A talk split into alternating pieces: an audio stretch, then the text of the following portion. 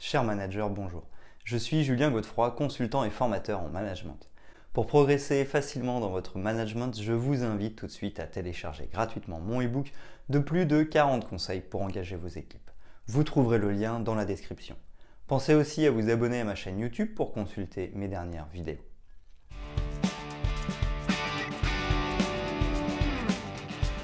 Le management hiérarchique, également appelé management vertical, est un mode de gestion où les décisions circulent du haut vers le bas. Ainsi, les dirigeants d'entreprise décident et chaque strate de l'entreprise exécute en fonction de ses responsabilités. Plus vous descendez dans la pyramide, moins vous avez d'autonomie et de responsabilité. Il y a donc une répartition des tâches en fonction de leur importance. Il s'agit tout simplement de l'un des fondamentaux du management puisque ce type de gestion est utilisé depuis les origines. D'autres types d'organisation existent comme le transversal ou le matriciel. Les questions qui se posent aujourd'hui sont donc celles de la légitimité du management hiérarchique et celles de sa tendance à l'horizontalité.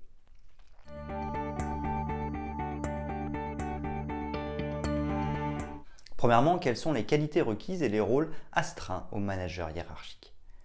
Les compétences managériales ne sont pas données à tout le monde. Différentes missions sont confiées aux managers qui doivent avoir les qualités nécessaires à la réalisation des objectifs de l'entreprise. L'importance de la formation est à noter ainsi que certains aspects inhérents aux fonctions de manager aujourd'hui dépassés. Le rôle d'un manager hiérarchique. Doté de capacités relationnelles, le manager doit savoir motiver, déléguer, responsabiliser, piloter, définir les objectifs et clarifier les objectifs, recadrer, réaliser des feedbacks, faire preuve d'assertivité, permettre la cohésion et la gestion d'équipe en tant que contributeur, gérer les situations, gérer les conflits et fédérer les actions au sein de l'équipe. L'importance du collaboratif. Le chef de projet doit manager efficacement à plusieurs égards. Que ce soit dans le management de projet ou le management d'équipe, le collaboratif est au cœur de sa stratégie. Apprendre à manager un collaborateur est un travail à temps plein et manager une équipe nécessite des compétences en termes de coaching. Il est important de développer son leadership et d'avoir l'esprit d'équipe afin de bénéficier de légitimité. Coopérateur, il est doté d'excellentes capacités d'écoute active. Il valorise notamment les compétences de ses équipes. Au-delà des résultats. Enfin, le manager doit s'assurer de la qualité de vie au travail. Le manager est un animateur qui doit faire preuve de savoir-être afin d'être un manager au quotidien accordant une place centrale au relationnel. L'importance de la formation. Il existe différents styles de management et quel qu'il soit, il est possible de les perfectionner auprès d'un formateur spécialisé dans l'accompagnement des personnes à devenir managers qui devront gérer des situations et mettre en place des plans d'action. Celui-ci fournit les clés du management. Le passé appartient au passé. Toutefois, l'image du manager performant obsédé par l'atteinte des objectifs appartient quelque peu au passé. Les entreprises se sont bien rendues compte de l'existence de risques psychosociaux pouvant entraîner une baisse de la productivité. Animer une équipe est un travail qui nécessite du tact, le management mettant en exergue le lien hiérarchique pour asseoir son pouvoir ne se trouve aujourd'hui plus accueilli de la même manière.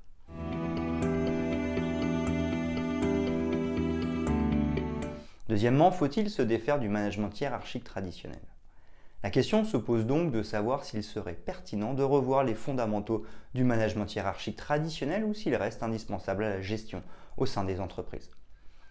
Vers la fin du management hiérarchique, Selon Arnaud Hautser, directeur des opérations du cabinet de conseil en management Meltis, le management hiérarchique avec un chef qui donne des instructions et des collaborateurs qui exécutent a de moins en moins de sens, à fortiori avec l'arrivée des générations Y et Z qui revendiquent davantage de liberté sous peine de se désengager.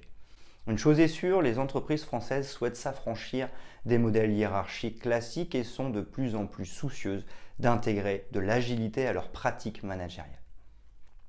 Comment cela se passe-t-il au-delà de nos frontières? Le modèle anglo-saxon.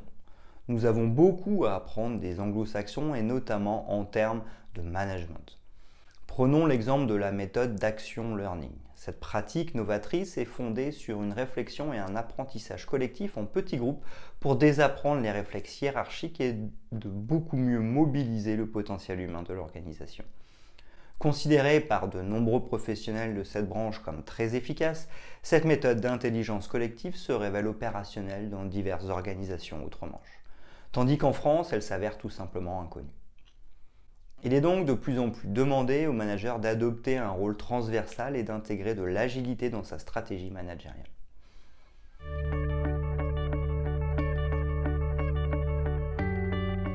Troisièmement, management hiérarchique versus management agile. Attention, il ne s'agit pas de supprimer les liens hiérarchiques, mais bien de valoriser le management participatif dans lequel l'ensemble des collaborateurs doivent s'impliquer. Hiérarchie et agilité, quelle différence? Tandis que le management hiérarchique apporterait sécurité et permettrait d'ordonner, d'organiser et de structurer, le management agile favoriserait quant à lui la créativité, l'innovation et la coopération. Le management agile consiste en un management horizontal à la différence du management hiérarchique par définition pyramidale. Ces deux notions peuvent être pensées de manière complémentaire. L'une n'exclut donc pas l'autre. Les clés du management moins vertical et plus horizontal. Nous avons regroupé diverses astuces permettant de tendre vers un management plus moderne dont l'objectif est finalement d'améliorer les relations hiérarchiques. Instaurer un climat de confiance. Afin de proposer un management associant ces deux modes, il faudrait donc dans un Premier temps, restaurer la confiance grâce à un management de proximité idéal au sein d'une entreprise. La mise en œuvre d'une relation de confiance est cruciale pour une bonne coopération. D'autres outils, comme une réunion de lancement de projet, succincte et efficace, sont donc aussi nécessaires afin de tisser des liens de confiance.